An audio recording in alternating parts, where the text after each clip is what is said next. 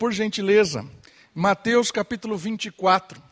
Nós estamos estudando uma série de mensagens, textos bíblicos, que falam a respeito da volta de Cristo. A nossa série de mensagens se chama O Retorno do Rei, e semana passada nós vimos um, um trecho de Daniel que fala do Filho do Homem. E hoje também nós vamos olhar Mateus 24, que é um texto muito difícil para você aí ser desafiado a inclusive pesquisar mais sobre. Você vai encontrar várias, diversas interpretações a respeito de Mateus 24. E hoje nós vamos estudar ele um pouquinho. Vou provocar você a pensar sobre esse tema, volta de Cristo, retorno do Rei, à luz de Mateus 24. E a gente vai também hoje para Daniel, porque o texto fala de Daniel. Mateus 24, nós vamos trabalhar na temática de perguntas do futuro. Porque nessa parte, você vai reparar, o Senhor Jesus, quando ele está falando aí em Mateus 24, ele está respondendo a perguntas a respeito do futuro. E eu quero que você esteja atento. Nós vamos ler um, um, longo, um longo trecho, do versículo 1 até o versículo 28. Nós vamos ler um, um grande trecho aí. E nós vamos aprender a respeito de algumas perguntas que o Senhor Jesus responde sobre o futuro. Fique atento na leitura. Nós vamos caminhar em Mateus capítulo 24. Está comigo? Por favor, acompanhe a palavra de Deus. Tendo Jesus saído do templo, enquanto se retirava, seus discípulos aproximaram-se dele para lhe mostrar as edificações do templo. Mas ele lhes disse: Não estáis vendo tudo isso? Em verdade vos digo que aqui não ficará pedra sobre pedra, que não seja derrubada. Estando ele sentado no Monte das Oliveiras, seus discípulos aproximaram-se dele, em particular, dizendo: Dize-nos quando estas coisas acontecerão e que sinal haverá da tua vinda e do teu e do fim do mundo. Até aí, por enquanto. Não vou ler o texto todo. Vamos, vamos devagar.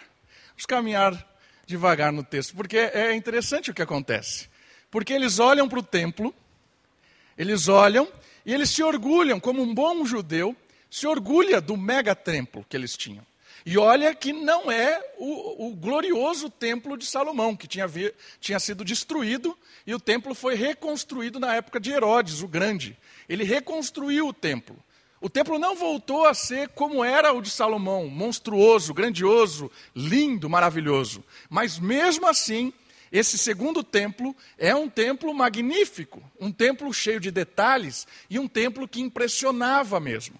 E os judeus, como bons israelitas, como eles carregavam o seu nacionalismo, o seu patriotismo, eles gostavam de olhar e admirar o templo. E aí eles apontam para o templo e falam para o Senhor Jesus: Olha esse templo, observe esse templo. E aí o Senhor Jesus fala alguma coisa que os provoca a fazer perguntas, porque o Senhor Jesus fala do templo e do fim.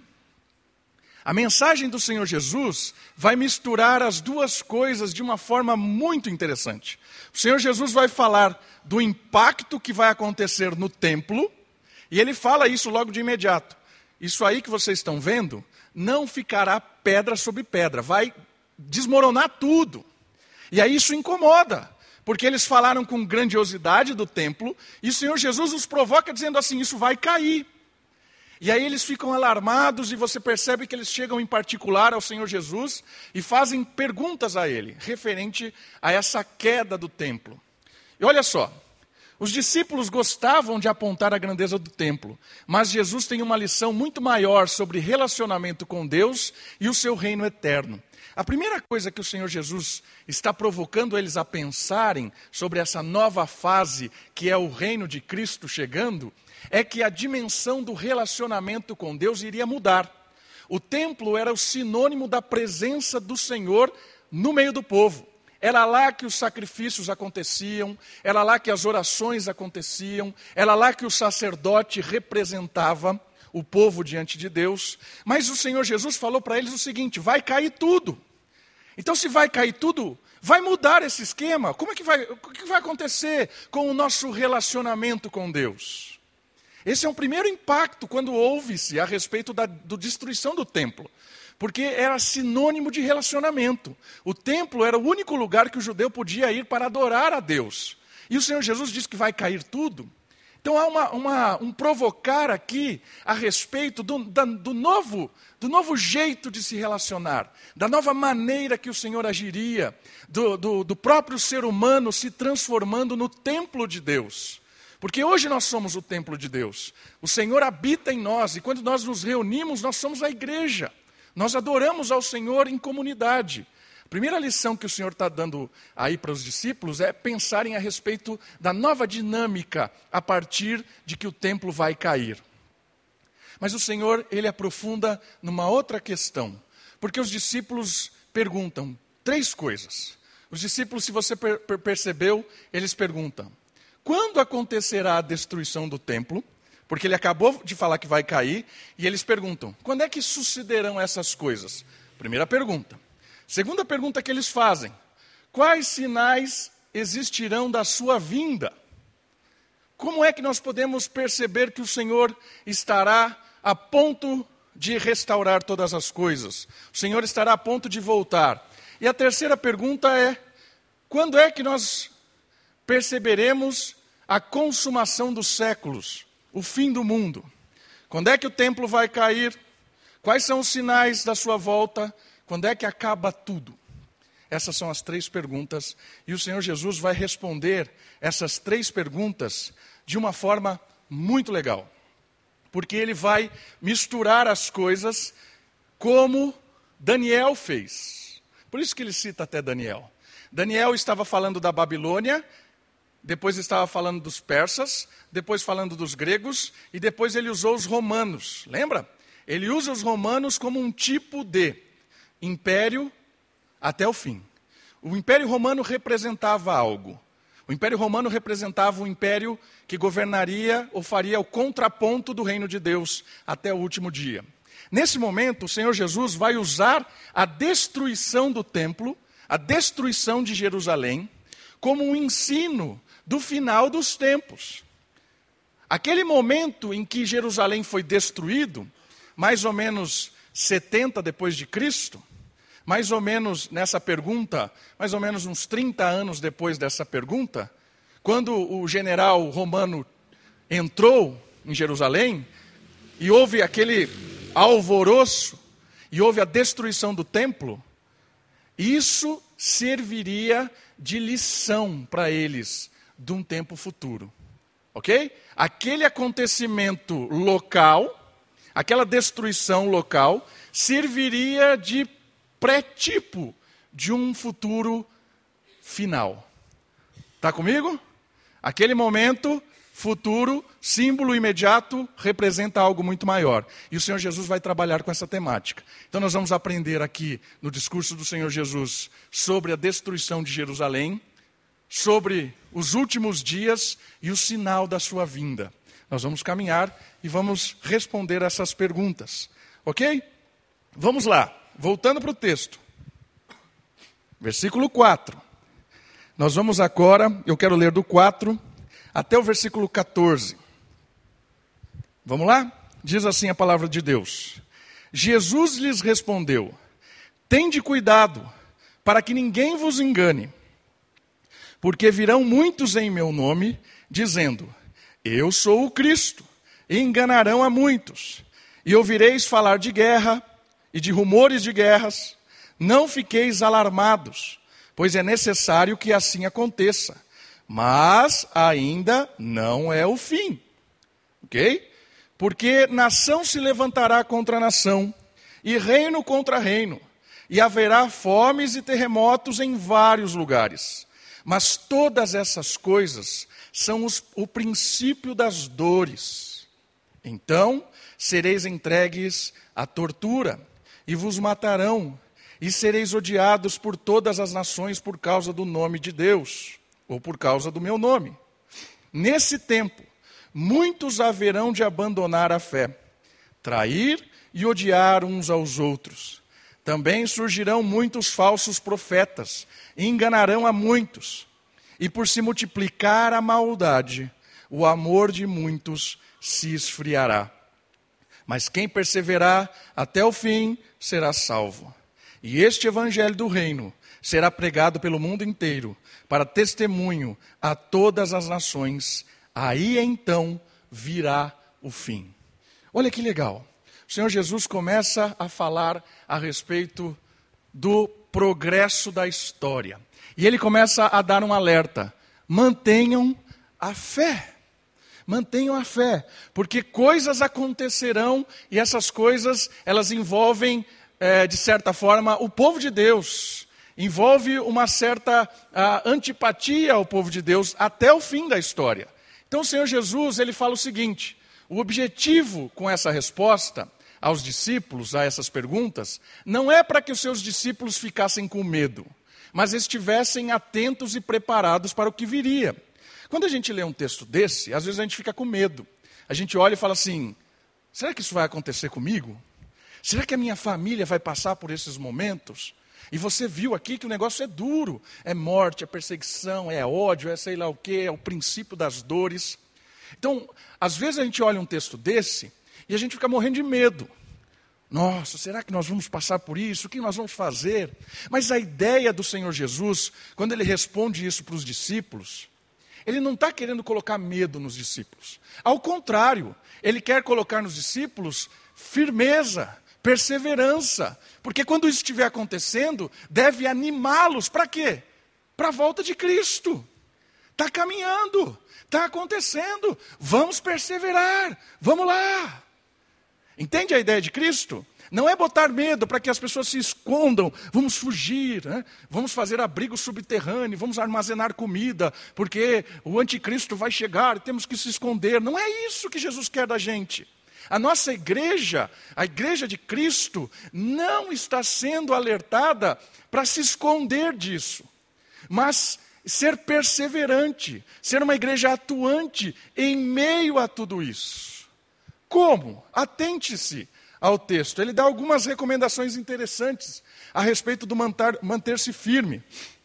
Ele fala o seguinte, sobre o engano. Ele fala assim: Tende cuidado para que ninguém vos engane.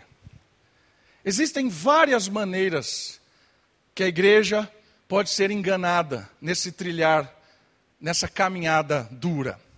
Uma delas é se iludir com este mundo.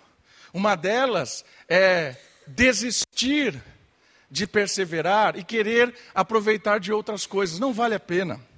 Não vale a pena esse sofrimento, não vale a pena essas preocupações, não vale a pena ser assim. Não vale a pena. Ou às vezes nós somos enganados por falsas doutrinas. Olha, o Senhor Jesus está dando um anúncio aqui.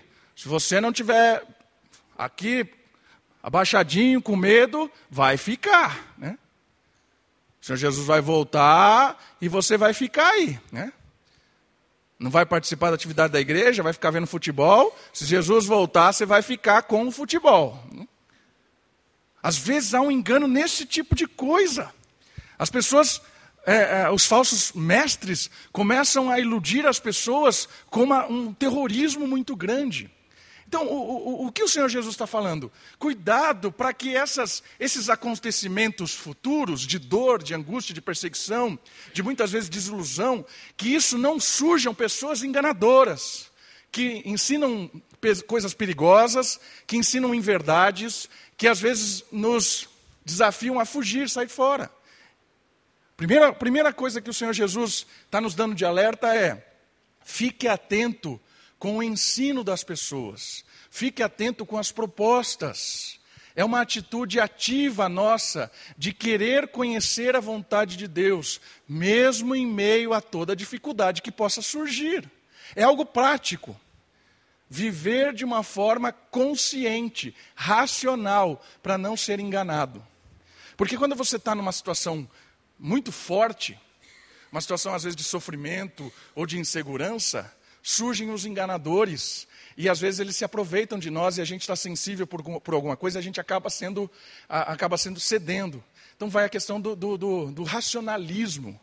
Perceber a dor, não negar a dor, não negar a situação difícil, não negar o problema, porque não é isso que Deus está falando, não é isso que Jesus está falando, mas que a dor e que a angústia, que esse momento difícil, não faça com que a gente fique bobo e caia em ilusão.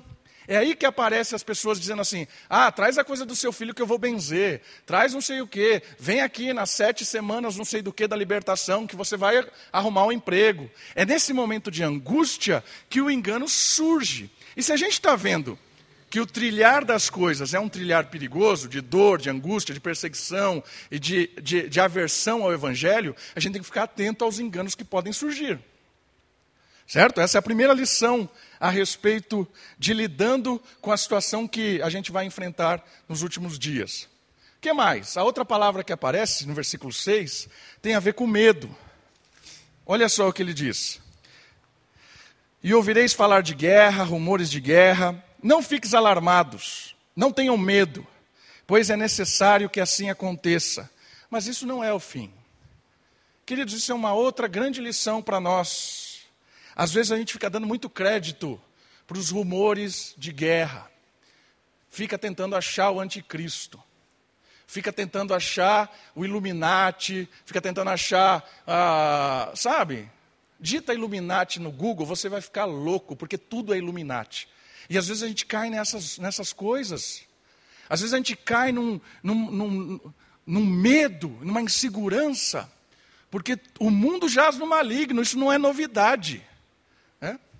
O mundo jaz no maligno. Às vezes a gente quer encontrar o maligno só em coisas. Crente é muito louco às vezes. Lembra daquela, daquela, daquela história de virar os discos ao contrário? Que você encontrava o diabo nos discos da Disney, no disco da Xuxa, né? E quando eles falam que a Disney é do diabo, né? A Disney é do diabo. Aí para os flames lá do, dos filmes, tá vendo? Aparece a palavra diabo, aparece a palavra não sei o quê. Né? Irmão, se a Disney só fosse do diabo, estava bom. Mas é o mundo que jaz no maligno. Não é a Disneylândia. Se fosse a Disneylândia, você fazia um muro, lá acabava. Resolveu. Não é. A ideia é o mundo jaz no maligno. Está entendendo? É o mundo. A gente não pode ficar vivendo uma vida de medo, de angústia, de insegurança de quem é o governo, de quem é a guerra que vai acontecer, vai ter crise, não vai ter crise. Confia. Espera. Entrega na mão de Deus e não seja omisso. Você vai ver onde vai terminar isso aqui. Não é a omissão e nem fugir das coisas. O Senhor está falando assim: não tenha medo. Isso vai acontecer mesmo. Igreja, não tenha medo. Estamos caminhando para o fim da história. E o fim da história é o princípio das dores. Cada dia mais. Outra palavra que aparece aí é abandono da fé. Versículo 10. Neste tempo, muitos abandonarão a fé e aqui é, é, é algo provocativo. Abandono da fé no sentido de não ser perseverante, não perseverar nas doutrinas, no conhecimento, na unidade. Porque a, a nossa tendência realmente é fugir e se acolher e se encolher. E o abandono da fé começa quando a gente perde a necessidade de estar com os irmãos. O abandono da fé perde, é, começa quando a gente perde a intimidade com os irmãos da igreja. Quando a gente começa a se afastar das coisas, a gente começa a, a, a, se iludir com coisas deste mundo.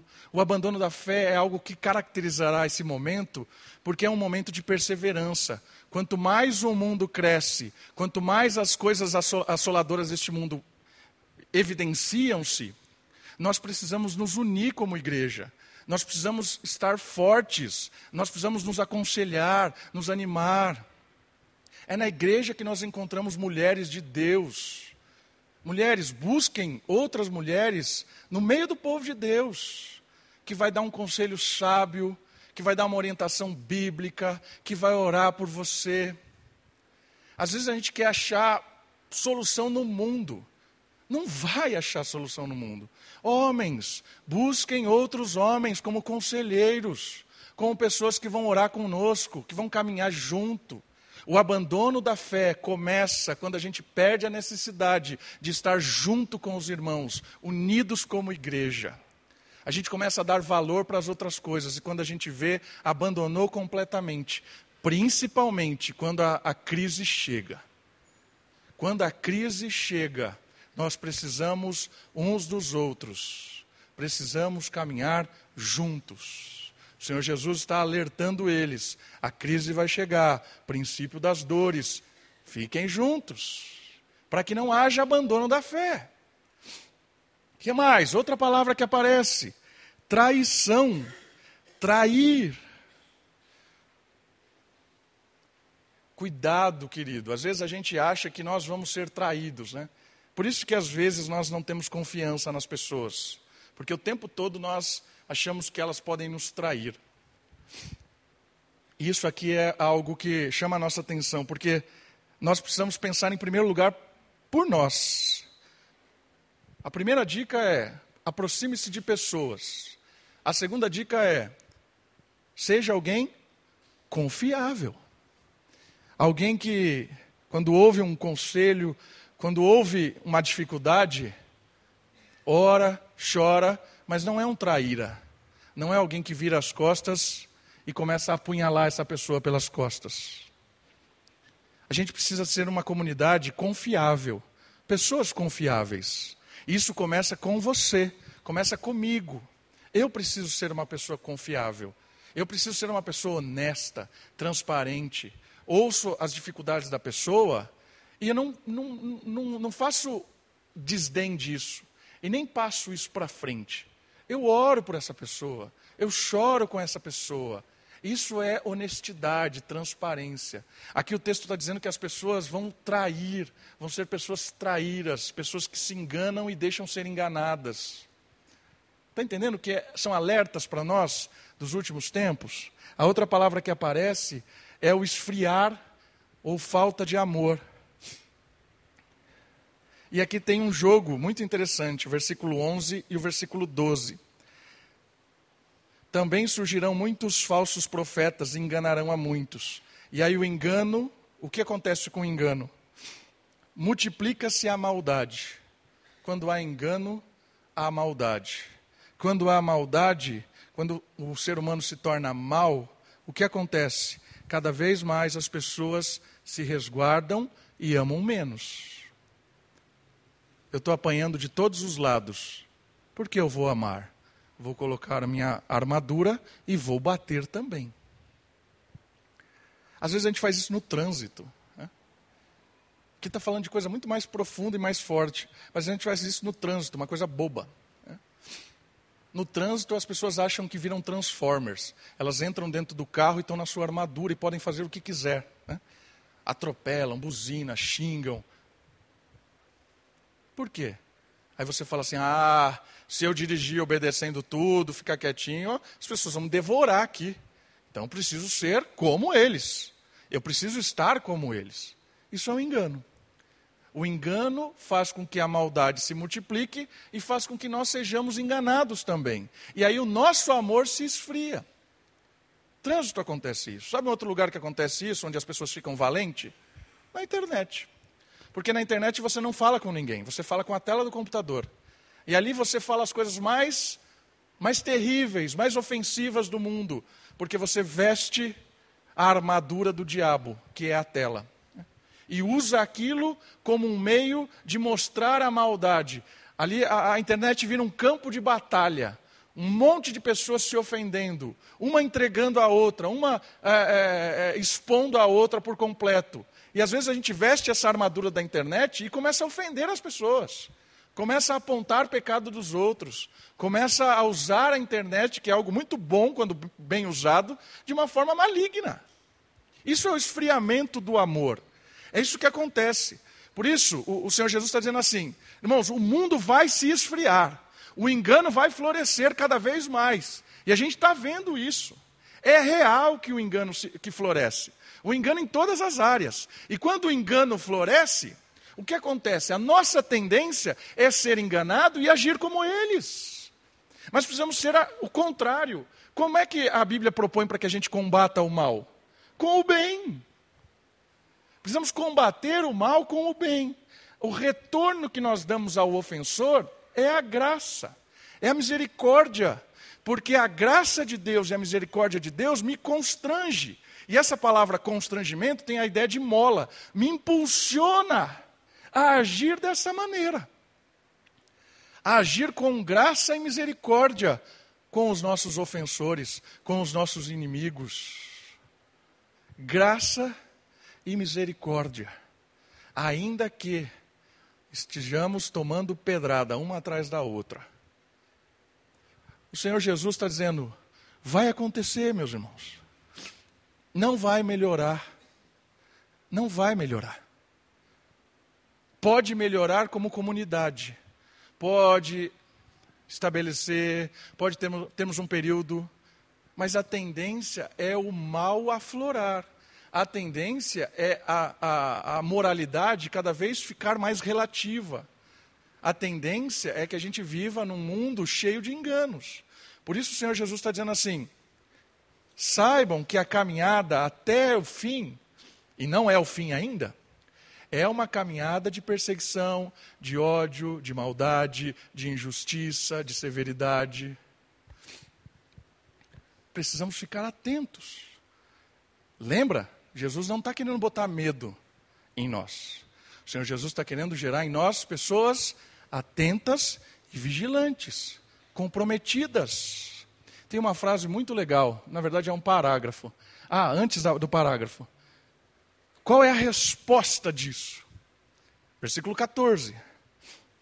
A resposta é o amor, mas olha o que o versículo 14 diz para nós. Depois do 13. Quem perseverar até o fim será salvo. E aí ele diz o como. E este evangelho do reino será pregado pelo mundo inteiro para testemunho a todas as nações, então virá o fim. Qual é a nossa resposta a tudo isso? É o testemunho do evangelho do reino. Enquanto o mundo caminha para o fim, nós anunciamos que esse reino, que está colocando aí as suas, as suas garras de fora, esse reino tem os dias contados. Por quê? Porque nós estamos alegres, perseverantes, vamos até o fim, porque seremos salvos. E aquele que implantará o reino, ele trará justiça, ele trará paz, ele trará um reajustar de todas as coisas que estão desfiguradas.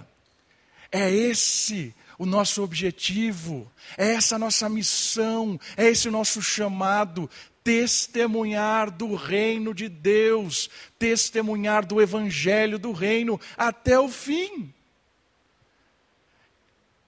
Eu queria que você entendesse que testemunhar do evangelho do reino é falar do Senhor que liberta do pecado, que perdoa, que morreu para nos salvar, que ressuscitou para nos dar esperança, anunciar desse Deus que nos recebe pela sua graça e misericórdia. Esse é o Evangelho. E o Evangelho também anuncia a nossa atitude, porque o Evangelho do Reino diz que o reino de Deus é um reino de justiça, então nós não omitimos a nossa participação neste mundo. Nós somos chamados não para fugir do mundo, porque as portas do inferno não prevalecem contra nós. Nós vamos para cima, irmãos.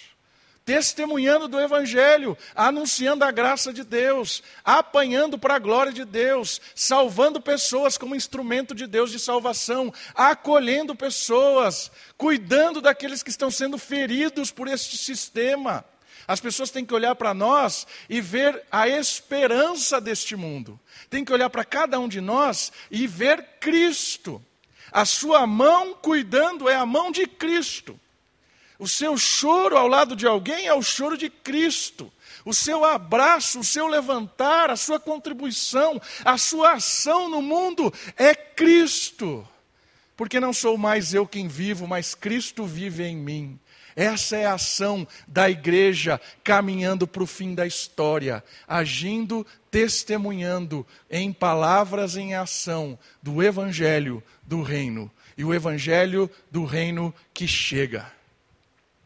O evangelho contrasta o reino das trevas e anuncia o reino futuro, a volta do rei, que vem para acabar em definitivo com toda a maldade. Percebe a nossa participação ativa, orando, testemunhando e agindo em favor das pessoas que estão próximas de nós, em favor das pessoas que a gente encontra por aí, vítima desse sistema mau.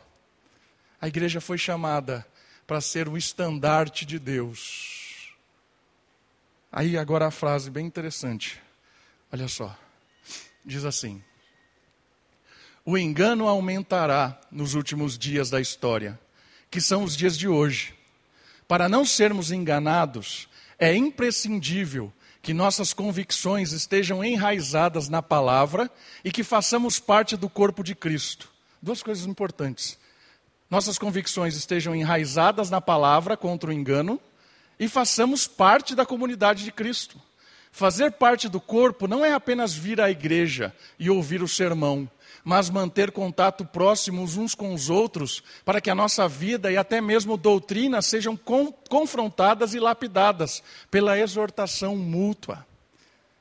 Conhecer da palavra depende da nossa participação efetiva como membro da igreja, como integrante da igreja, sendo alguém que ensina e é ensinado, alguém que anima e é animado, alguém que confronta e é confrontado. Percebe a dinâmica?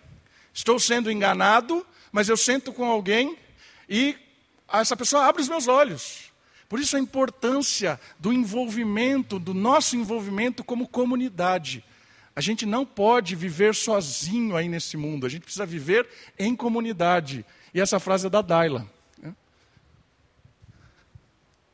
Legal, né? Do nosso meio. Acho que ela está me ouvindo bastante, é por isso que a frase ficou boa. O que é isso? Queria ter dito isso. Queria ter dito isso, porque isso é uma verdade. Isso é uma verdade. E aí vem uma coisa legal no texto. Olha só o versículo 15. Termina o 14 dizendo assim: Então virá o fim. Versículo 15: Então virá o fim. 14 final. Quando virdes no lugar santo a abominação assoladora, da qual falou o profeta Daniel, quem lê, entenda. Aqui ele vai começar a descrever o fim. E aqui ele vai fazer as duas coisas interessantes. Ele vai misturar o fim de Jerusalém com o fim da história. Ele vai alertar os judeus e crentes do primeiro século e vai alertar os, judeus e crentes do último século. Quando virdes no lugar santo, quando vocês observarem no lugar santo a abominação assoladora, da qual falou o profeta Daniel, quem lê entenda. Isso aí é o fim, o início do fim. Vamos para o profeta Daniel, vamos aprender com ele. Então, abra por favor a sua Bíblia em Daniel capítulo 9. Então virá o fim. O Senhor Jesus faz uma explicação muito interessante, revelando o fim de Jerusalém, ao mesmo tempo em que anuncia o fim do mundo. Daniel capítulo 9, versículo, versículo 20 até o 27.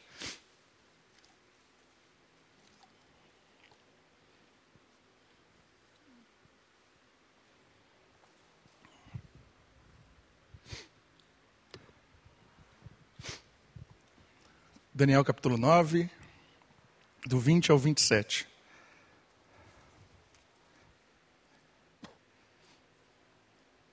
Olha só. Enquanto eu estava ainda falando e orando, confessando o meu pecado e o pecado do meu povo Israel, e lançando a minha súplica diante da face do Senhor meu Deus, pelo monte santo do meu Deus, enquanto eu estava ainda falando na oração, Gabriel, o homem que eu havia visto na minha visão anterior, veio voando rapidamente e tocou-me na hora do sacrifício da tarde. Ele me instruiu e falou comigo: Daniel, vim agora para te dar sabedoria e entendimento. No princípio das tuas súplicas saiu a ordem, e eu vim para te declarar, pois és muito amado. Preste atenção na palavra e entenda a visão. Setenta semanas estão decretadas sobre o teu povo e sobre a tua santa cidade, para fazer cessar a transgressão, para dar fim aos pecados e para espiar a iniquidade e trazer a justiça eterna e selar a visão e a profecia e para ungir o Santíssimo.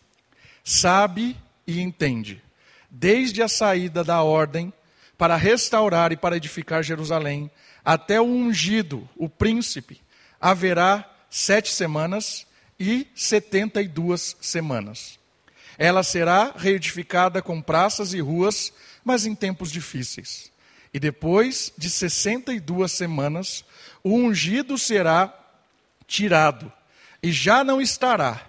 E o povo do príncipe que virá destruirá a cidade e o santuário, e o seu fim será com uma inundação, e até o fim haverá guerra, assolações estão determinadas. E ele fará uma firme aliança com muitos por uma semana.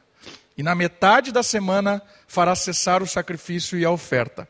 E sobre a asa das abominações virá o solador, até a destruição determinada que será derramado sobre o assolador. Lembra que Mateus fala do assolador? Está citando aqui. O que são as 70 semanas de Daniel? Olha que interessante isso aqui. Vamos lá.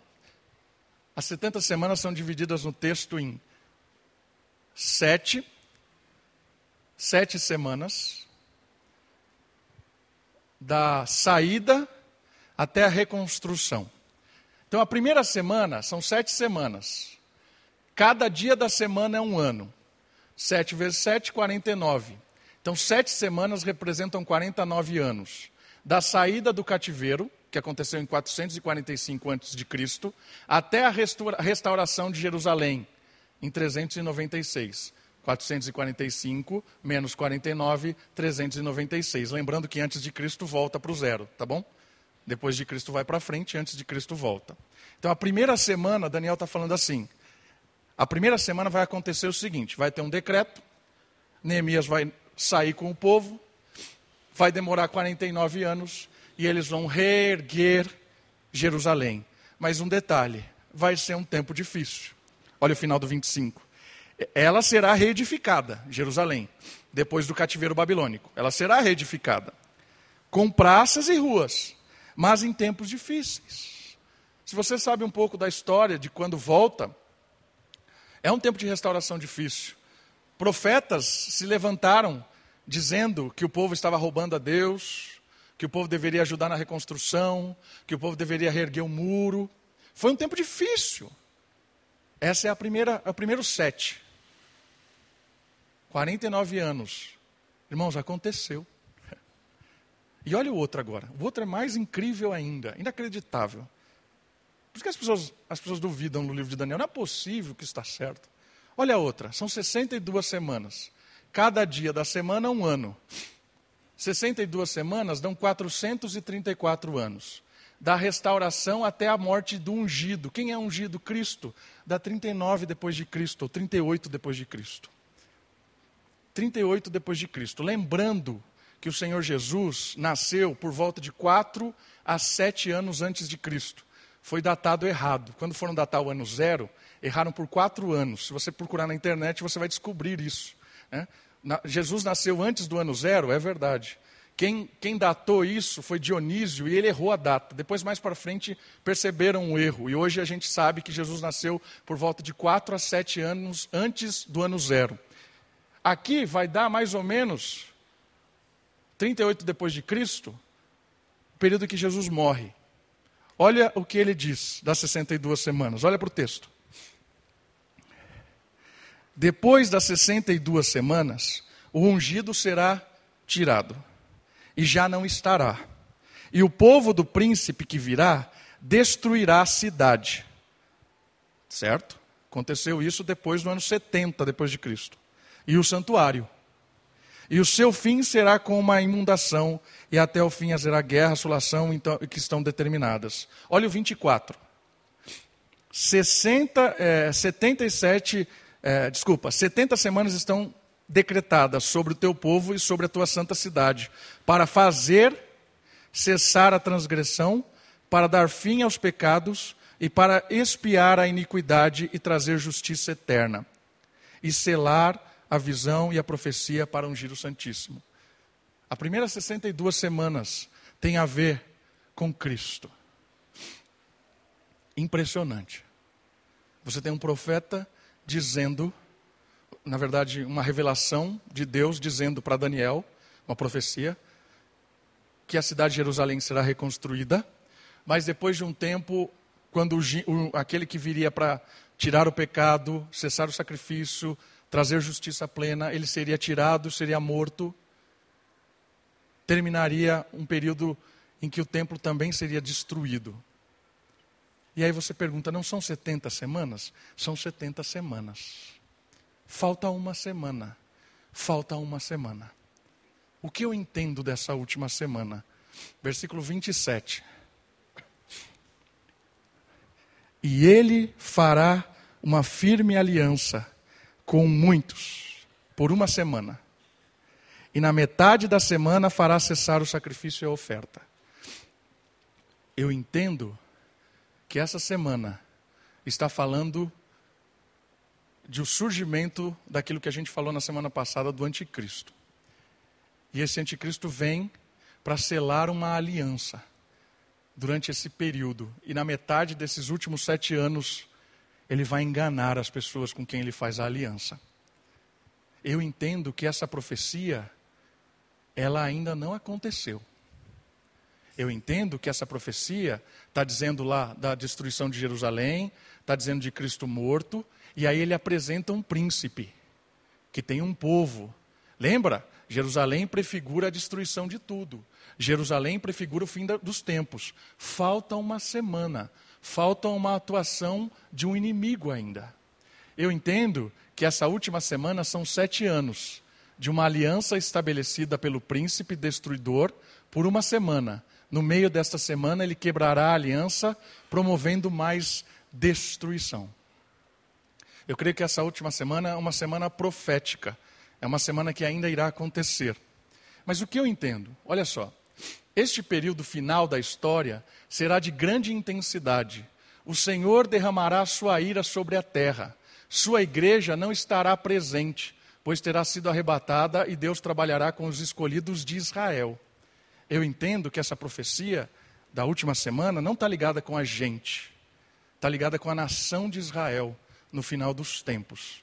E essa história da aliança tem a ver com esse anticristo que vai enganar dentro do povo de Israel, num período final da história. No período final da história, e a gente vai falar disso na próxima semana, especificamente sobre arrebatamento e período final da história, na semana que vem, haverá um período em que Deus trabalhará com a aliança que ele tem com a nação de Israel. E aqui, essa última aliança, essa última semana, tem a ver com Deus sendo misericordioso com os, de Israel que ainda hoje são rebeldes. Essa aliança tem uma lição para eles. Essa aliança do anticristo enganando eles tem uma lição para eles no final da história. Volte para Mateus 24. Entendendo isso, nós vamos voltar para Mateus 24 e vamos tirar algumas aplicações para nós, como igreja, caminhando até esse período final. Quando surgirá alguém que prefigurou-se lá em Jerusalém com o general Tito e vai ser novamente alguém que destruirá como Tito destruiu. Olha só, versículo 16. Lembra? Jerusalém, final dos tempos. Israel sendo trabalhado, Israel sendo trabalhado em Jerusalém, Israel sendo trabalhado no futuro. Olha só agora o 16. Então os que estiverem na Judéia, fuja para os montes. Quem estiver no alto da casa, não desça para te retirar as coisas de sua casa. E quem estiver no campo, não volte para apanhar as suas roupas. E ai das que estiverem grávidas e das que amamentarem naqueles dias.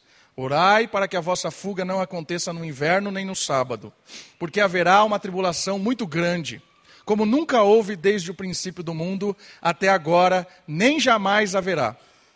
E se aqueles dias não fossem abreviados, ninguém seria salvo mas por causa dos escolhidos, eles serão abreviados.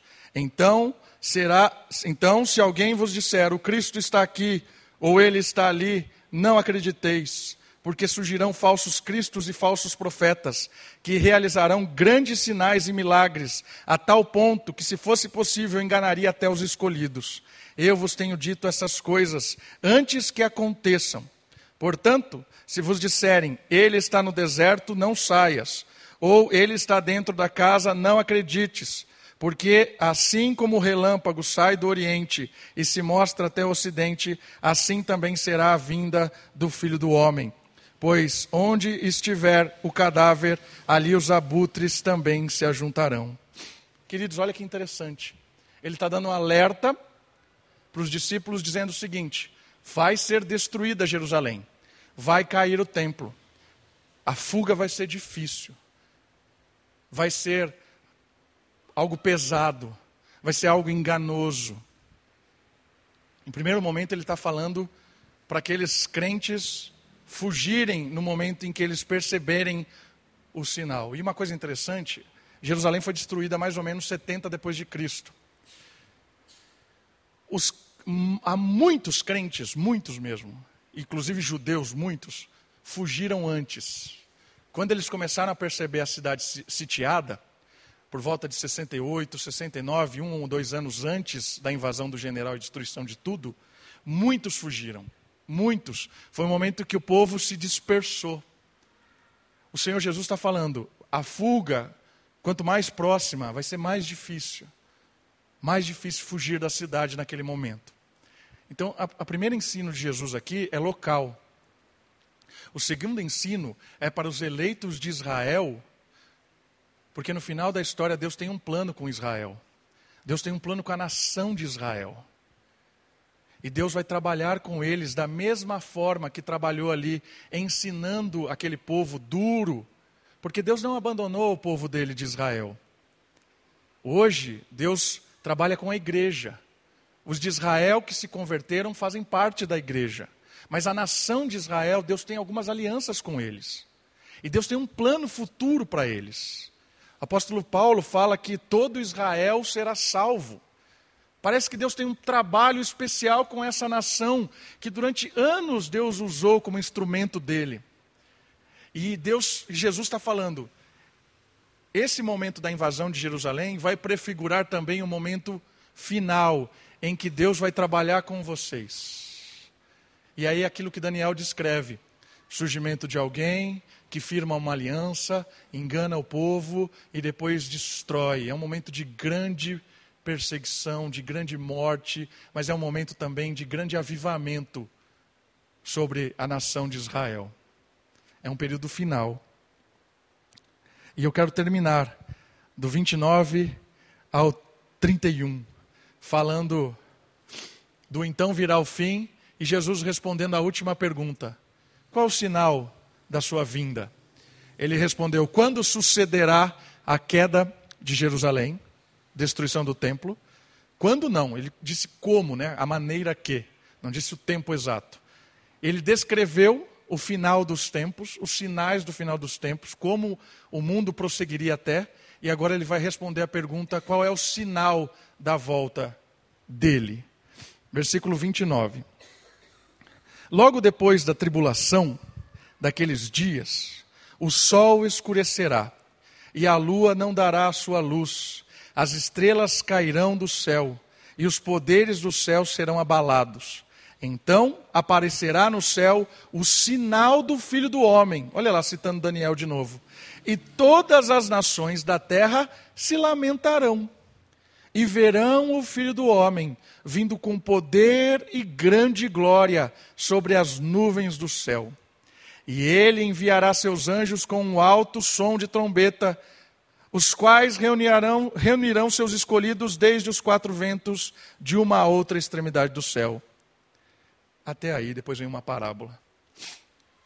O sinal do Filho do Homem. Depois desse período final da história, o Filho do Homem chega com grande glória para o lamento das nações adversárias e alegria para os eleitos que com ele reinarão.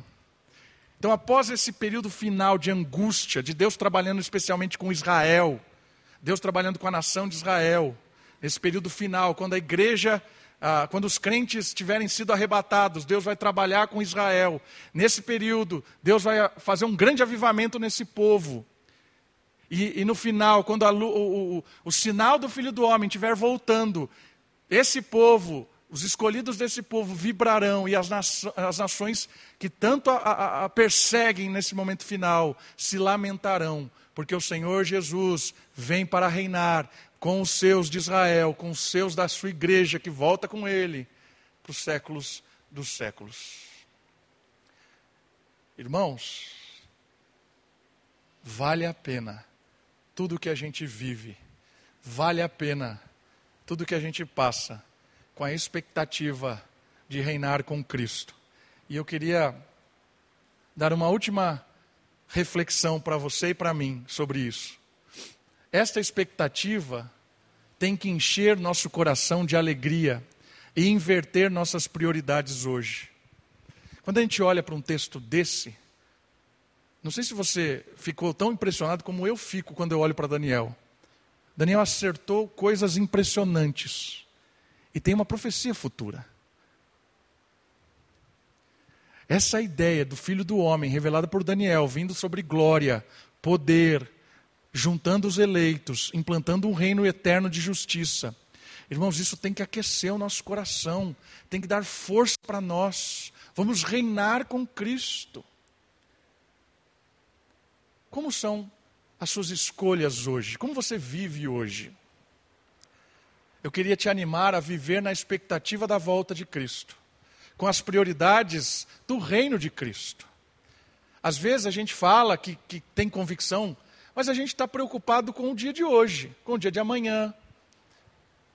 A ideia é que não é que a gente chute tudo e viva uma vida completamente sem planejamento, sem nada. Não é isso. Mas a ideia é que a gente inverta muito das nossas prioridades. Às vezes a gente está vivendo sem pensar no reino eterno. Nossas escolhas e nossas prioridades, aquilo que nós investimos o nosso tempo, o nosso dinheiro, não tem nada a ver com a eternidade, não tem nada a ver com o reino de Deus.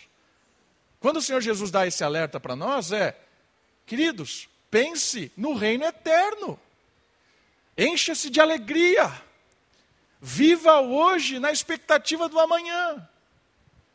Isso muda, muda o nosso coração muda a nossa, a nossa prática de vida. Uma outra coisa legal também é que precisamos buscar as coisas eternas e tratar as pessoas pensando em quem seremos e quem elas serão. Reinaremos com Cristo. Reinaremos com Cristo. Todos nós reinaremos com Cristo. Reinaremos com Cristo. Como nós temos tratado uns aos outros? Essa é uma excelente pergunta. Como você tem tratado as pessoas que reinarão com Cristo? E quem reinará com Cristo? Os nossos filhos, as nossas esposas, os nossos amigos. Como você tem tratado essas pessoas? Como reis, porque também reinarão, ou como servos, como empregados, escravos. Como você tem tratado as pessoas? Lembre-se, seremos reis e rainhas. Olha que bonito. Reinando com Cristo. Mas a gente não tem a dimensão isso. Hoje a gente olha para as pessoas e não enxerga nada. Como você trataria um rei? É, se você fosse receber o rei de qualquer lugar aí do mundo, como você trataria ele? Ou a rainha? Lembre-se, a pessoa que mora com você será rei. Por que, que você não para de tratar ela como escrava? Ou escravo? A pessoa que senta do seu lado reinará com Cristo. Por que, que a gente desvaloriza a pessoa? Trata com desdém, se ela é como eu, e reinaremos com Cristo. A expectativa do reino deve gerar em nosso coração prioridades eternas, escolhas eternas, e um tratamento e um interesse profundo pelas pessoas e pela causa de Cristo.